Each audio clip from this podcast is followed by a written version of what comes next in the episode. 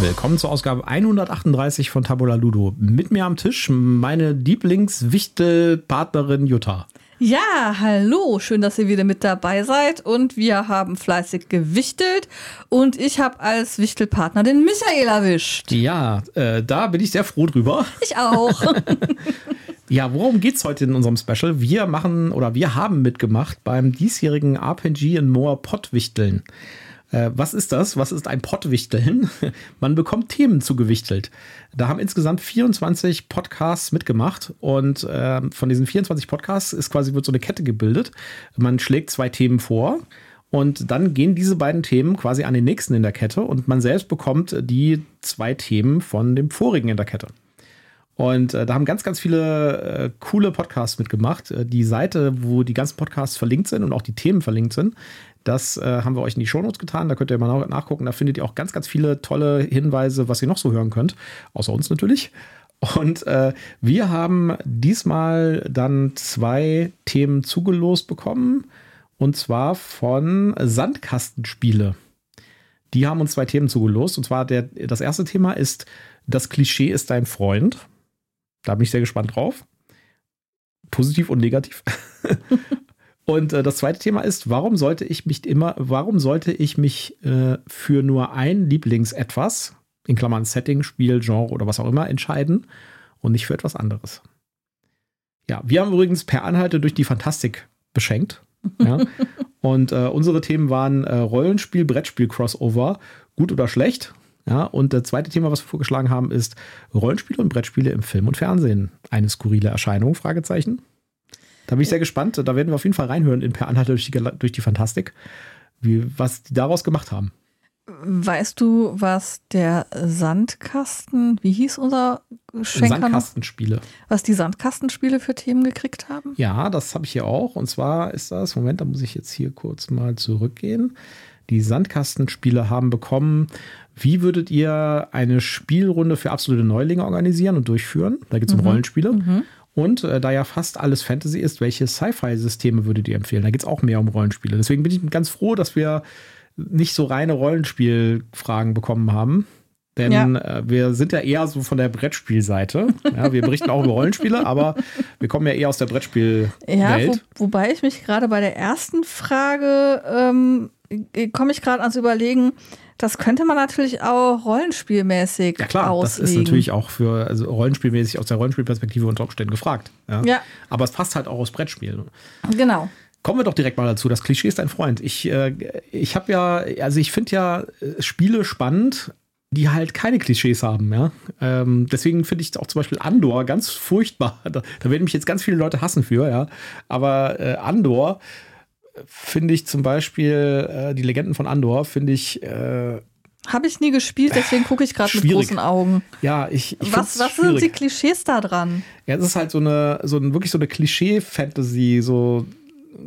Ach, du meinst so eine 0815-Fantasy-Welt? Ja, ja wo äh, die Prinzessin vom Drachen geraubt wird und dann der Ritter kommt, sie retten. Genau, so Standard so ungefähr, 0815. Ja, so kann man mhm. sich das ungefähr vorstellen. Jetzt, wie gesagt, wir werden jetzt ganz viele Leute haben, die sagen, das ist aber totaler Unsinn und so, ja, und das ist ein echt gutes Spiel. Das bezweifle ich nicht. Das Andor-Spiel ist richtig cool, ja. Aber die Welt, äh, nee, das ist mir dann doch ein bisschen zu einfach alles, ja und ein bisschen zu hell und glatt gebürstet. Und ich kann mich erinnern, dass ich äh, das Andor, ich habe das mehrmals gespielt, damals, als es rauskam. Mhm. Ja, das war ja auch, glaube ich, Spiel des Jahres. Und äh, die, äh, ich habe das erst ein paar Mal gespielt mit so reinen Brettspielleuten. Mhm. Und da fanden wir es eigentlich ganz okay. Also ich habe schon damals irgendwie erkannt, dass das halt irgendwie die, die, die, die Story wirklich ein bisschen zu generisch ist, ja. Äh, und dann halt so die typischen Tropes hatte, ja, von Fantasy. So, wir müssen in die Höhle reingehen und den Drachen erschlagen und so. Ja. Und, und dann habe ich das gespielt, und das war das tatsächlich das letzte Mal, dass ich es gespielt habe, war mit einer Rollenspielgruppe. Mhm. Und äh, die, das wurde dann so ein Comedy-Event. Ja. Also das war, das war sozusagen feuchtfröhlich. Die haben quasi das Spiel auseinandergenommen, während wir es gespielt haben, ja, so themen, themenmäßig. Und äh, das ist da auf der einen Seite super schlecht angekommen, auf der anderen Seite super gut, weil es war sehr viel Lachen. Ja, ja aber du bist jetzt gerade bei einem Klischee vom Spielsetting her. Ja. Es gibt ja auch noch andere Klischees. Also, ähm, zum Beispiel die, äh, die Spieler, die am Tisch sitzen, die können ja auch Klischees erfüllen oder eben nicht. Der typische äh, Grenzgrübler, ich zum Beispiel, oder der Schnellentscheider oder der Mäkelige, der alles dreimal durchrechnet. Das sind ja auch Klischees, die man hat, wo man sagt, ah, das ist wieder so einer. Da das sind auch Vorurteile unter Umständen. Ja, Klischee und Vorurteile ist nah beieinander. Ähm, und äh, da kann man halt, äh, das kann ein Freund sein, dass du, dass du Leute so einkategorisierst und eine Erwartungshaltung hast, wie die sich verhalten und dich dementsprechend in deiner Spieltaktik drauf einstellst. Das kann aber auch eine Bad Trap sein, dass du dich da völlig in die Nesseln setzt, weil der dann vielleicht doch anders sich verhält. Ja. Oder deine Strategie halt einfach nicht passt. Das ist dann sozusagen Spielerklischees. Das ist dann eher so rollenspielmäßig, ja. Also, wenn man irgendwie seinen, seinen Dieb spielt, dann ist man natürlich auch diebmäßig drauf. Ja, man ist irgendwie so ein bisschen finster und drückt sich mal in den dunklen Ecken rum und so, ja, und hat immer so einen Dietrich am, auf der Hand und sowas, ja. Ja, oder man sagt, man ist gut chaotic, verhält sich aber ständig evil chaotic. Ja, da kenne ich jemanden. Ja, also äh, ich, also ich, es gibt natürlich, da muss man ein bisschen vorsichtig sein, ja. Äh, es gibt natürlich auch, und ich glaube, das ist auch das, wo diese Frage hinausläuft drauf, äh, das Klischee ist ein Freund, gibt es auch gute Anwendungen von Klischees. Und ich glaube, das gibt es. Und ich glaube, es sind zwei Stück.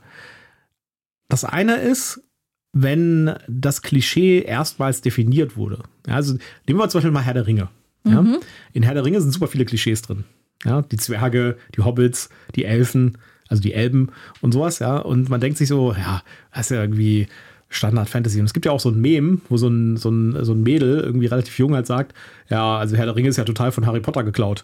Mm, ouch. Genau, weil äh, Herr, äh, Herr, der Ringe hat halt diese Klischees definiert. Das ja. heißt, Harry, äh, Harry Potter, äh, Herr der Ringe waren halt, äh, war halt sozusagen der erste das erste Mal, dass diese, dass diese Dinge so vorgekommen sind in der Literatur. Ja? Und alle anderen haben daraus erst ein Klischee gemacht oder die Zeit danach hat daraus erst ein Klischee gemacht. Mhm. Insofern ist das ein positives Beispiel für Klischees. Ein anderes positives Beispiel, was ich noch so sehe, ist, wenn Klischees dazu genutzt werden, das Ganze irgendwie so ähm, zu überfrachten oder wie kann man das sagen, zu überbetonen, zu karikieren, dass es dann wieder gut wird. Ja, also da gibt es ja auch viele Beispiele in Filmen und auch aus Rollenspielen, wo das so ist, dass, äh, dass quasi das Klischee zum Konzept wird. Ja. Mhm. Es gibt ja dieses, äh, dieses Rollenspiel, das ist schon echt alt und ich weiß gar nicht, ob es da eine aktuelle Edition von gibt. Äh, das heißt Plüsch, Power und Plunder. Da spielt man ein, die, die Spieler spielen Kuscheltiere, die zum Leben erweckt sind und äh, tun sich dann quasi um Knuddelpunkte.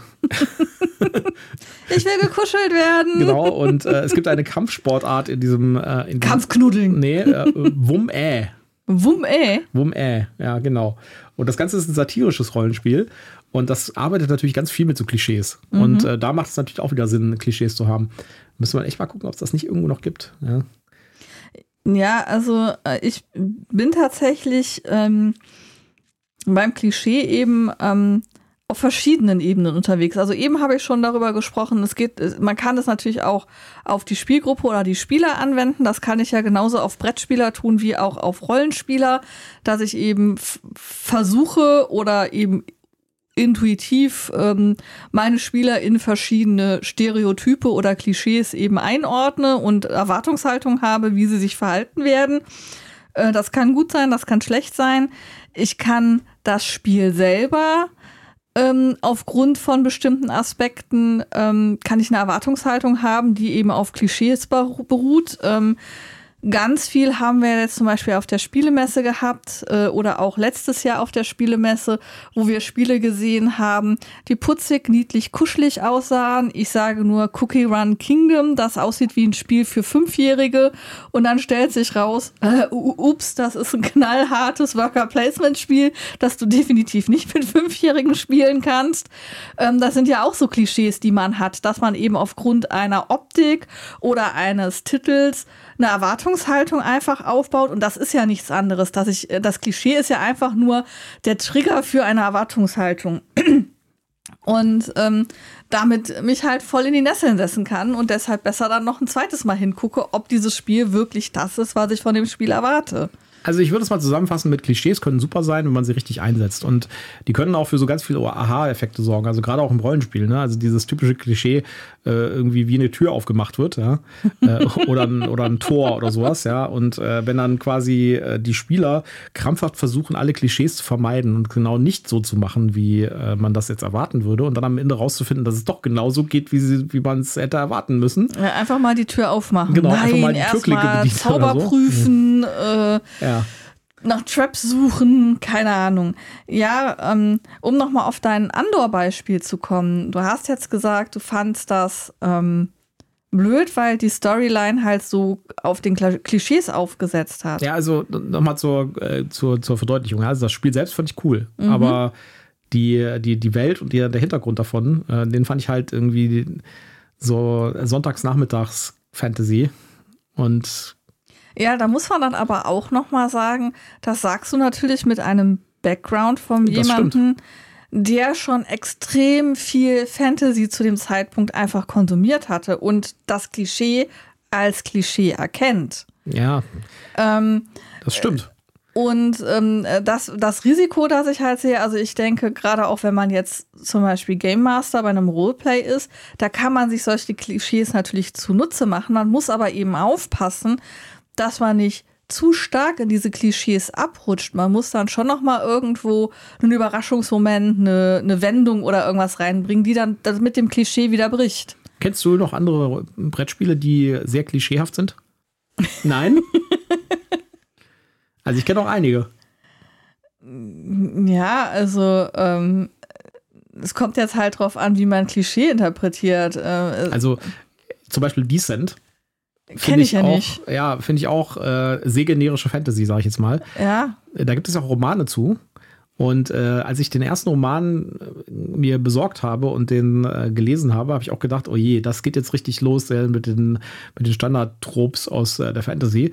Aber äh, ich glaube, der Autor hat relativ gut erkannt, dass das halt eine ziemlich generische Fantasy-Welt ist, wo einfach irgendwie alles ge- reingemischt wurde, was es irgendwie so in der Fantasy-Portfolio so vorhanden ist. Und äh, der setzt ganz stark auf Charakterentwicklung in diesem Buch. Also es geht im Wesentlichen um die Charaktere und um was mit den Charakteren passiert. Zumindest im ersten. Ich habe nur das erste Buch gelesen. Es gibt ja, glaube ich, drei oder vier mittlerweile.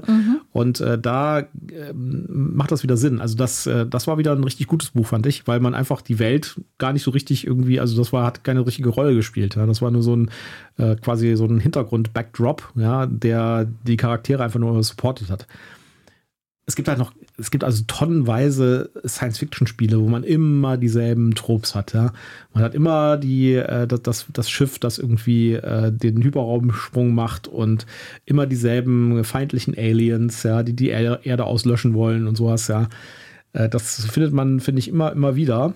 Und Ja, aber das ist ja im Prinzip nichts anderes als das, was ich sagte. Es ist immer die Prinzessin, die vom Drachen Ja, geraubt wird ja. und dann kommt der Ritter. Ähm, das sind ja die Stereotype, die halt auch sich durch unsere Geschichts- und Fantasy-Welt einfach ziehen. Ja, und ein gutes Brettspiel macht halt auch aus, dass man eine Story hat, die halt ein bisschen aus dem Rahmen fällt, wie zum Beispiel bei Evacuation, wo es halt darum geht, irgendwie die Industrie von einem Planeten auf den anderen umzuziehen.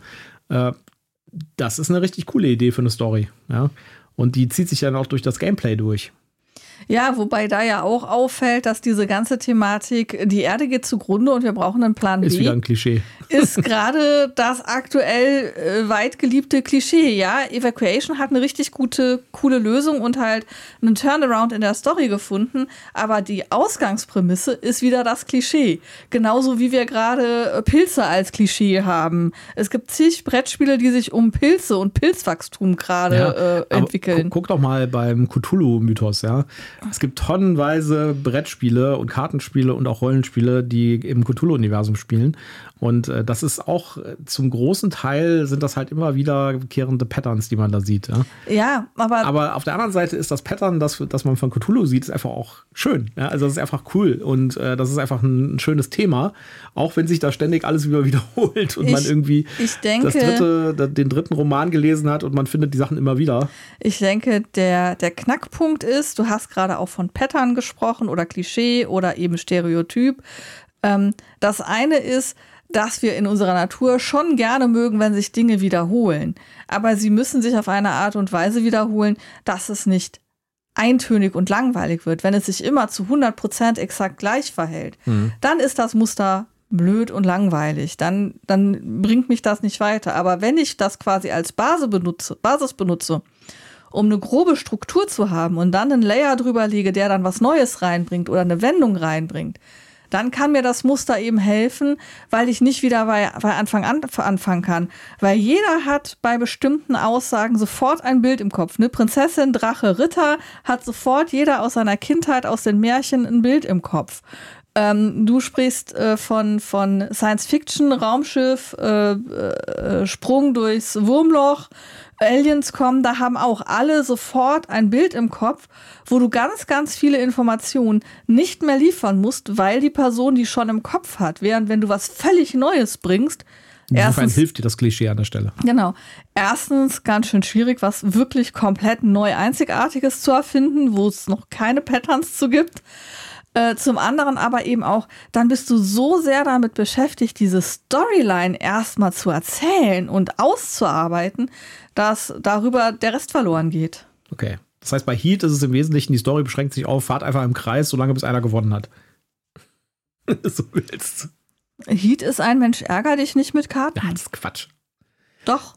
So, kommen wir mal zu Themenvorschlag 2. Warum sollte ich mich immer nur für ein Lieblingsetwas, in Klammern Setting, Spielgenre oder was auch immer, entscheiden? Ich glaube, die naheliegendste Antwort ist, äh, tu es einfach nicht. Die zweitnaheliegendste Antwort ist, weil man dann einfach immer besser wird und auch eher die Ecken ausleuchtet von äh, dem, was man, mit dem man sich da beschäftigt und natürlich dann auch einen entsprechenden, gerade beim Rollenspiel, ein entsprechendes immersives Spielerlebnis an seine Spieler ausliefert. Du hast in den Satz einen nicht gefuscht, der da nicht steht. Die Frage ist, warum sollte ich mich für, für nur, ein, ein Lieblingsetwas entscheiden? Ja, genau. Also was ist der Vorteil von, ich mache immer nur das eine Ding? Ähm, ich bin ja da total, also ich kann das nachvollziehen, ja, weil man dann einfach irgendwie immer besser wird und immer quasi mehr eintaucht in dieses etwas, ein Setting zum Beispiel oder auch ein Spiel, sagen wir mal ein Brettspiel, ja.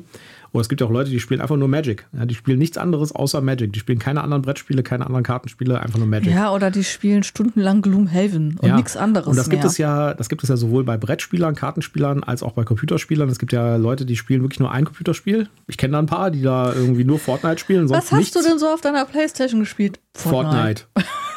Ah, ein bisschen Minecraft noch. Aber ansonsten, ne, ich, hab, ich, hab nur zwei, ich besitze nur zwei Spiele für die Playstation, Fortnite willst, und Minecraft. Willst du dir zu Weihnachten ein neues Playstation spielen? Nö, nö, nö brauche ich nicht. Ich habe doch Fortnite. ja. Ich bin ja von einer ganz anderen Sorte. Ich kann das nicht. Ich, äh, also ich, ich bin auch, ich bin komplett außer Gefahr für so eine MMO-Abhängigkeit oder sowas. Ja, ich, ich kann mich noch erinnern, als ich in der Schule war oder als ich am Anfang studiert habe, ja, da, haben, da kam dieses, äh, da kam World of Warcraft, war mhm. ganz groß. Und ich hatte einige Freunde, die haben das halt komplett gesuchtet. Ja? Mhm. Und ich habe dann gesagt, irgendwann so, das muss ich auch mal ausprobieren. Das scheint ja irgendwie so richtig cool zu sein. Dann habe ich das irgendwie gespielt für zwei Wochen oder sowas, ja. Und nach zwei Wochen habe ich gedacht, so, ähm, jetzt was anderes. ich habe es verstanden, wie es funktioniert. Ich bin durch. Und äh, das, ich, also ich vielleicht sind wir auch deswegen so hier gelandet, wo wir sind, mit äh, wir reviewen Spiele, ja, weil stell dir vor, wir würden ein cooles Spiel finden und würden einfach nur noch das Spiel spielen, ja, dann würden wir ja keine Spiele mehr reviewen. Also ich, äh, ich bin da äh, komplett auf der anderen Seite. Ich kann mich nicht mit, äh, mit, mit einem Thema oder einem Ding irgendwie über lange Zeit beschäftigen, immer nur das Deine immer rumdrehen, wieder auf die andere Seite drehen, wieder auf die andere Seite drehen, sondern ich brauche immer was Neues. Ja, wobei wir ja schon sagen müssen, dass das bei dir auch nur in zwar sehr großen Grenzen, aber doch in Grenzen so ist, weil es ja zum Beispiel Spielmechanismen gibt, wo du sagst, boah, nee, habe ich keinen Bock drauf. Ja. Partyspiel, Social Deduction. Ja, das ist einfach. Das sehr glückslastige Sachen, wo viel mit von Würfeln abhängt oder von ja, Kartenziehglück. Es, gibt, es gibt auch Glücksspiele oder Spiele mit viel Glücksfaktor, die ich cool finde. Ja, zum Beispiel Obsession. Finde ich ganz nett. Ja. Spiele ich ja auch, äh, ich werde ja ständig hier eingeladen auf Boardgame Arena. Ja. Ich äh, spiele ja quasi die ganze Zeit in den letzten zwei Wochen Obsession in einem Stück durch. Und äh, das Spiel ist wirklich absolut glücksabhängig. Ja, aber ich finde es trotzdem cool. Ja. Du musst äh, halt das Beste draus machen. Zum Beispiel, wenn ich jetzt, äh, ich lese jetzt beispielsweise Romane, ja, und mhm. dann lese ich irgendwie eins, zwei Fantasy-Romane und dann kommt bei mir der Punkt, wo ich sage, jetzt kann ich keine Fantasy mehr sehen, ja, egal wie innovativ das war, ja, äh, ich brauche jetzt irgendwie mal so ein paar Raumschiffe, Aliens und Weltraum. Und dann äh, kommt wieder so eine Phase, wo ich Sci-Fi lese, dann kommt wieder eine Phase, wo ich irgendwelche Sachbücher lese. Ja, und ich brauche ständig was Neues. Also ich, genau, ich äh, lese Jutta immer äh, abends Quantenphysik, aus dem Quantenphysikbuch gerade vor. Sie ist begeistert. Total. Mhm. Ich finde das super wichtig und spannend. Kann ich übrigens verstehen. sehr empfehlen. Das Buch Helgoland heißt das. Großartig. Ja, also äh, ich glaube, es gibt Gründe, warum man sich für ein Lieblingsetwas entscheiden sollte die ganze Zeit. Äh, aber es gibt auch eine Menge Gründe dagegen. Ähm, ich möchte eine Lanze für das Lieblingsetwas brechen, ähm, weil ich, also gerade ähm, dieses, ich lerne und wachse daran, das kann ich halt nur wirklich entwickeln, wenn ich auch ein bisschen länger dabei bleibe.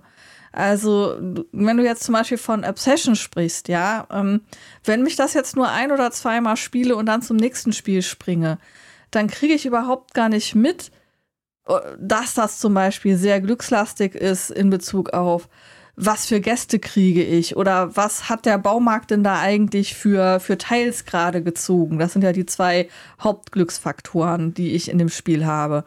Ähm, ich kann auch gar nicht austesten, wie sich das Spiel anfühlt mit ähm, den unterschiedlichen Familien, die es da gibt. Dass es also tatsächlich einen eklatanten Unterschied macht, ob ich gerade die Ponsonbees spiele, die 300 Pfund Startkapital habe, oder ob ich mit der Wessex-Erweiterung und der Familie Wessex spiele, die halt einfach schon mal einen Tennisplatz oder irgendeinen anderen Ausbau hat. Ich nehme immer den Tennisplatz, deswegen weiß ich gerade nicht, was das andere ist.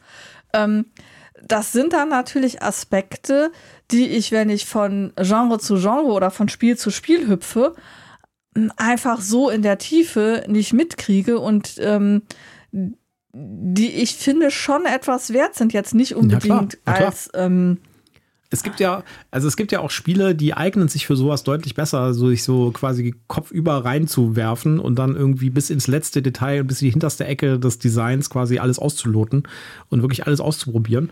Äh, da gibt es ja auch äh, Spiele, die das äh, so ein bisschen herausfordern. Und es gibt aber auch Spiele, die da ganz klar sagen, äh, ich bin so ein Casual-Spiel. Ja? Mich sollst du bitte so ein, zwei, dreimal spielen oder so etwas oberflächlicher spielen, dann ist gut. Und äh, ich bin ja eigentlich auch der Fan von, sagen wir mal, zum Beispiel den GMT-Spielen, die eigentlich dafür geeignet sind, dass du da so voll reinspringst und dann quasi mal äh, mehrere Wochen nur dieses eine Spiel spielst. Weil du dann halt alle strategischen Ecken und Kanten irgendwie rausfindest und so. Aber selbst da sage ich mir, äh, ich spiele die gerne, ich spiele die auch mal öfters, ja, und ich habe auch kein Problem damit zu verlieren. Das ist auch natürlich wichtig bei sowas. Äh, und dann ist aber auch wieder gut und dann spiele ich auch wieder was anderes, ja.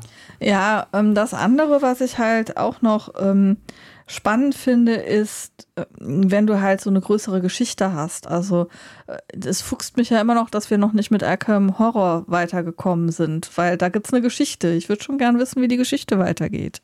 Ja, da sind wir wieder bei den Klischees so ein bisschen angekommen. Ja, und das, das andere ist natürlich auch, ähm, ich habe es eben gesagt, ähm, du magst bestimmte Spiele nicht, ich mag bestimmte Spiele nicht. Äh, GMT ist da ein großer. Äh, ja, weil du keine Geschichte magst. Ich, genau, ich mag keine zeitnah, zeitnah aktuelle Geschichte und ich mag keine Diplomatie. Das sind so Dinge, die nerven mich. Ähm, aber es gibt zum Beispiel auch Mechanismen, die mir mehr liegen als andere. Ich liebe zum Beispiel Worker-Placement-Spiele und ähm, musste das aber auch erstmal rausfinden. Bei meinen ersten Worker-Placement-Spielen war ich hoffnungslos überfordert und habe ich gefragt, wie soll ich denn hier überhaupt irgendwas gebacken bekommen? Ich kann doch nur einen Worker setzen und äh, das klappt alles nicht. Und wenn man dann sich auf diesen Mechanismus irgendwo eingeschossen hat, hast du natürlich auch viel weniger Reinkommzeit. Wenn du ein völlig neues Spiel spielst und diesen Mechanismus kennst und erkennst, ah, okay, das ist hier ein Worker-Placement-Spiel und das hat halt nur die und die Varianz da jetzt drin, kommst du natürlich viel, viel smoother in das vermeintlich neue Spiel rein, als wenn es wirklich ein Mechanismus ist, den du gar nicht kennst. Also wenn du immer nur Worker Placement gespielt hast und auf einmal kommt Deckbuilding, guckst du ja auch erstmal dumm aus der Wäsche. Ähm, das sind natürlich auch Aspekte, ähm, die einem dann helfen, wenn man mit etwas vertraut ist. Das, also ich würde versuchen, oder ich versuche für mich so eine Mischung hinzukriegen aus altbekanntem ähm, Wohlfühleffekt, aber eben auch immer wieder das Neue, weil auch ich brauche das Neue, das Prickelnde, äh, nicht schon wieder das gleiche Spiel. Ähm, was gibt's da noch auf dem Markt? Bin da immer interessiert und da halt irgendwo ähm, die Mischung zu finden, dass man einerseits durchaus sagt, ja, ich habe so mein Lieblingsetwas, also mein Lieblingsmechanismus, mein Lieblingsspiel, aber ich spiele ja auch immer mal wieder mit dir ein GMT-Spiel, eben einfach auch, weil ich sage, nee, ich lasse mich von meiner erstmal Abneigung gegen Geschichtsthemen und gegen GMT-Spiele, weil sie einfach hässlich wie die Nacht aussehen, meiner Meinung nach. Also, nicht abschrecken, sondern ich sage, ich gehe da rein, ich probiere das aus und wachse da natürlich auch mit. Nicht unbedingt mit Begeisterung, aber ich merke schon, dass das natürlich mit meiner Entscheidungsfindung, Entscheidungsfähigkeit, meinem Verständnis von Spielmechanismen und von Geschichte ja, nee, Geschichte nicht. Ganz ehrlich, was auch immer ich da an Geschichte lerne, ist nach zwei Wochen wieder weg. Ich habe da so einen sehr ausgeprägten Delete-Button in meinem Hirn. Ich werde dich beim nächsten Mal dran erinnern. Ja, jetzt haben wir fast eine halbe Stunde Laber-Podcast gemacht, was wir eigentlich noch nie gemacht haben, was wir eigentlich auch nicht machen wollten. Aber diesmal haben wir es einfach getan, weil wir gepottwichtelt haben. Das ja. war doch die Zielsetzung das vom Das war die Zielsetzung, genau. Also wenn ihr irgendwie äh, hier schon nicht mehr dabei seid, dann können wir, ja. kann ich das ein bisschen nachvollziehen. Wir, äh, wir, wir werden auch wieder zurückkehren zu unserem üblichen Fakten, Fakten, Fakten. Ja, äh, äh Grüße gehen nochmal explizit raus an die Sandkastenspiele. Genau. Lasst uns doch bitte mal wissen, ob wir eure Vorstellung von diesen Themen einigermaßen getroffen haben genau. und ihr dadurch einen Erkenntnisgewinn hattet. Und ich freue mich schon, äh, per Anhalter durch die Galaxis, äh, nein, per Anhalter durch die Fantastik zu, zu hören mit unseren, äh, nein, Quatsch, doch, per Anhalter durch die, durch die Fantastik hat unsere, unsere Themenvorschläge bekommen. Da freue ich mich schon drauf, das zu hören. Ich bin gespannt, was ihr draus macht. Genau. Auch da Grüße gehen raus. Die ganzen, äh, die ganzen Pottwichtel-Folgen bei den einzelnen Podcasts kommen raus zwischen dem 6. Dezember und äh, dem, ich glaube, 20. Also kurz vor Weihnachten sollten die alle raus sein. Ähm, nee, Quatsch, Quatsch, Quatsch. Bis Januar geht es noch. Steht hier. Genau. Bis zum äh, 6. Januar. Ja, ist ja auch viel Stoff zu hören. Das kann man ja ruhig ein bisschen auf die Zeitschiene bringen. Genau. Und da bin ich auf jeden Fall gespannt, was äh, die Kollegen daraus gemacht haben. Grüße gehen auf jeden Fall raus und wir werden uns das auf jeden Fall anhören. Und ich hoffe, es hat euch wenigstens ein bisschen Spaß gemacht. ja? Und wenn ihr das toll fandet, dann schreibt doch mal, dass wir mehr Laber-Podcasts machen sollen. Genau, kommentiert fleißig, ähm, ob wir mehr so Laber-Sachen machen sollen oder ob wir lieber zum Altgewohnten zurückkehren sollen, ne? ob wir also die Klischees weiter bedienen sollen, die wir bisher gebaut ja. haben. Ähm, wie ihr zu den Themen steht, mehr Klischee, weniger Klischee, ähm, Lieblingsetwas oder dann doch äh, wieder Neues und anderes immer wieder. Äh, lasst uns wissen, wie ihr dazu steht. Und ansonsten würde ich sagen, tschüss, macht's gut. Bis dann, ciao.